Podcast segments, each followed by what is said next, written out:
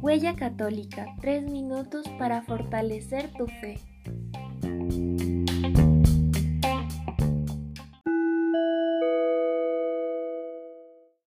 El tema de hoy es un llamado de fraternidad, mensaje del Papa Francisco. Desde siempre, la humanidad no ha dejado de soñar con una fraternidad universal que haría de cada uno el hermano del prójimo. Ese es el ideal que vislumbraba ya el pueblo del Antiguo Testamento a través de su búsqueda de comunidades fraternas fundadas en la raza, la sangre y la religión. Su puesta en práctica tropieza con la dureza de los corazones humanos. Caín, celoso de su hermano, lo mata. Sin embargo, las discordias patriarcales nos traen bellos ejemplos y gestos, como Abraham y Lot, que escapan de la discordia. Jacob se reconcilia con Esaú y José perdona a sus hermanos. Este sueño se convierte en realidad en Cristo cuando se hace hombre. Esto es lo que revela la Biblia y más particularmente el Nuevo Testamento, en Mateo 1 del 22 al 23. Tenemos que tener en cuenta que Jesús es el primer nacido de entre una multitud de hermanos.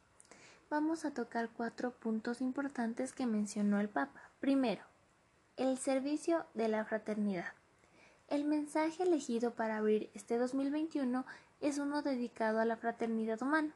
El Santo Padre pide frente a todos los desafíos de la humanidad que nos abramos y nos unamos como hermanos y hermanas, con los que rezan siguiendo otras culturas, otras tradiciones y otras creencias.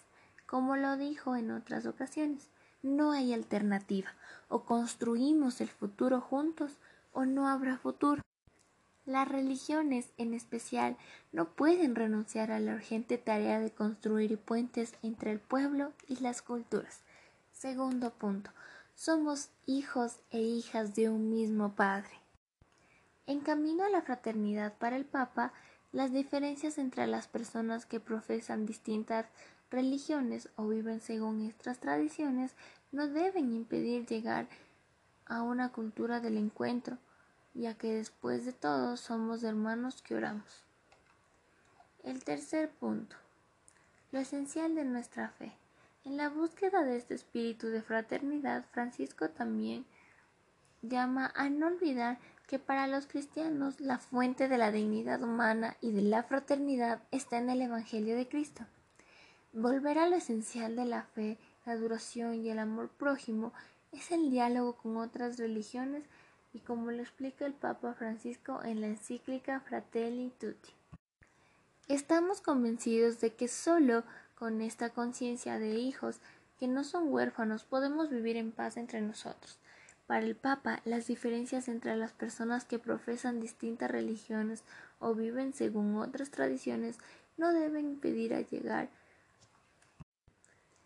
la cultura del encuentro, ya que después de todo somos hermanos que oramos. La religión es al servicio de la fraternidad del mundo, como cuarto punto.